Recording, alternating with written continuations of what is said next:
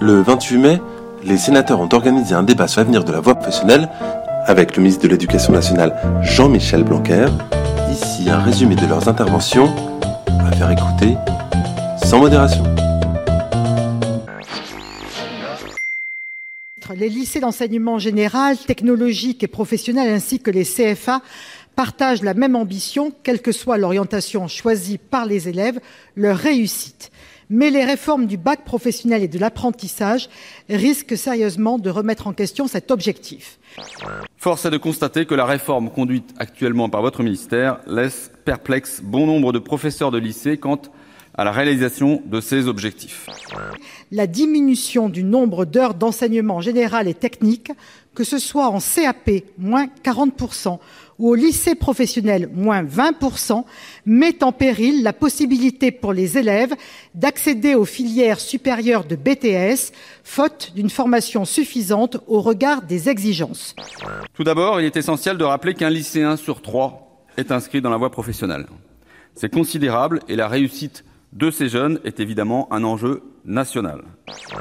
Ce constat est unanimement partagé par les professeurs qui signalent également que les nouvelles heures d'enseignement en co-intervention réduisent les mathématiques, le français et les enseignements techniques. Or, si la formation venait à se dégrader, les offres d'embauche présentées de fait seraient moins exigeantes et les salaires plus bas. En effet, le français, l'histoire-géographie, l'éducation morale et civique perdent un volume total de 113 heures sur trois ans. Sans caricature ni stigmatisation, euh, partons d'abord d'un constat. Les jeunes lycéens professionnels sont issus de milieux les plus fragilisés socialement, financièrement et culturellement. Or, cet enseignement général est indispensable à la formation de ces jeunes élèves, au parcours parfois chaotique et pour qui le lycée professionnel est souvent la seule chance d'avoir un emploi ou de poursuivre des études supérieures.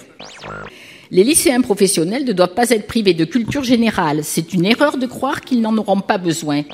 Même si la réforme permet la co-intervention des professeurs, qui est d'ailleurs euh, déjà mise en place dans les faits dans beaucoup de lycées, le français qui sera enseigné en atelier, par exemple, ne sera qu'un français dit utilitaire. Et qu'on ne me parle surtout pas de l'élargissement du dispositif d'accompagnement personnalisé, véritable tarte à la crème des réformes de l'éducation nationale depuis 20 ans, qui ne repose sur aucun programme, dont l'application varie d'un professeur à l'autre et dont on attend en général de constater son inutilité pour pouvoir supprimer ultérieurement de nouvelles heures. Cette première année très généraliste aura pour conséquence également de déprofessionnaliser les bacheliers professionnels, ramenant le bac pro à deux années de préparation réelle seulement, alors que les entreprises expriment avec force leur besoin de main-d'œuvre spécialisée. Déspécialisation et déqualification par la réduction des 80 formations existantes à quelques familles de métiers. Diminution des heures de cours suppression des postes d'enseignants, nombre d'élèves par classe plus élevé, personnalisation à outrance des parcours. Il est vrai qu'on ne voit pas très bien comment tout ceci mènerait vers l'excellence. Ne va-t-on pas creuser encore plus le fossé entre bacheliers professionnels et généraux? Cette réforme approuvera les contenus des formations et risque de priver les élèves d'une insertion professionnelle véritablement qualifiante comme d'une poursuite d'études. Monsieur le ministre, pour présenter votre réforme, vous parlez de la voie professionnelle comme une nouvelle voie d'excellence. Force est de constater que bon nombre d'acteurs de l'enseignement professionnel doutent des capacités de vos mesures à répondre à cet objectif.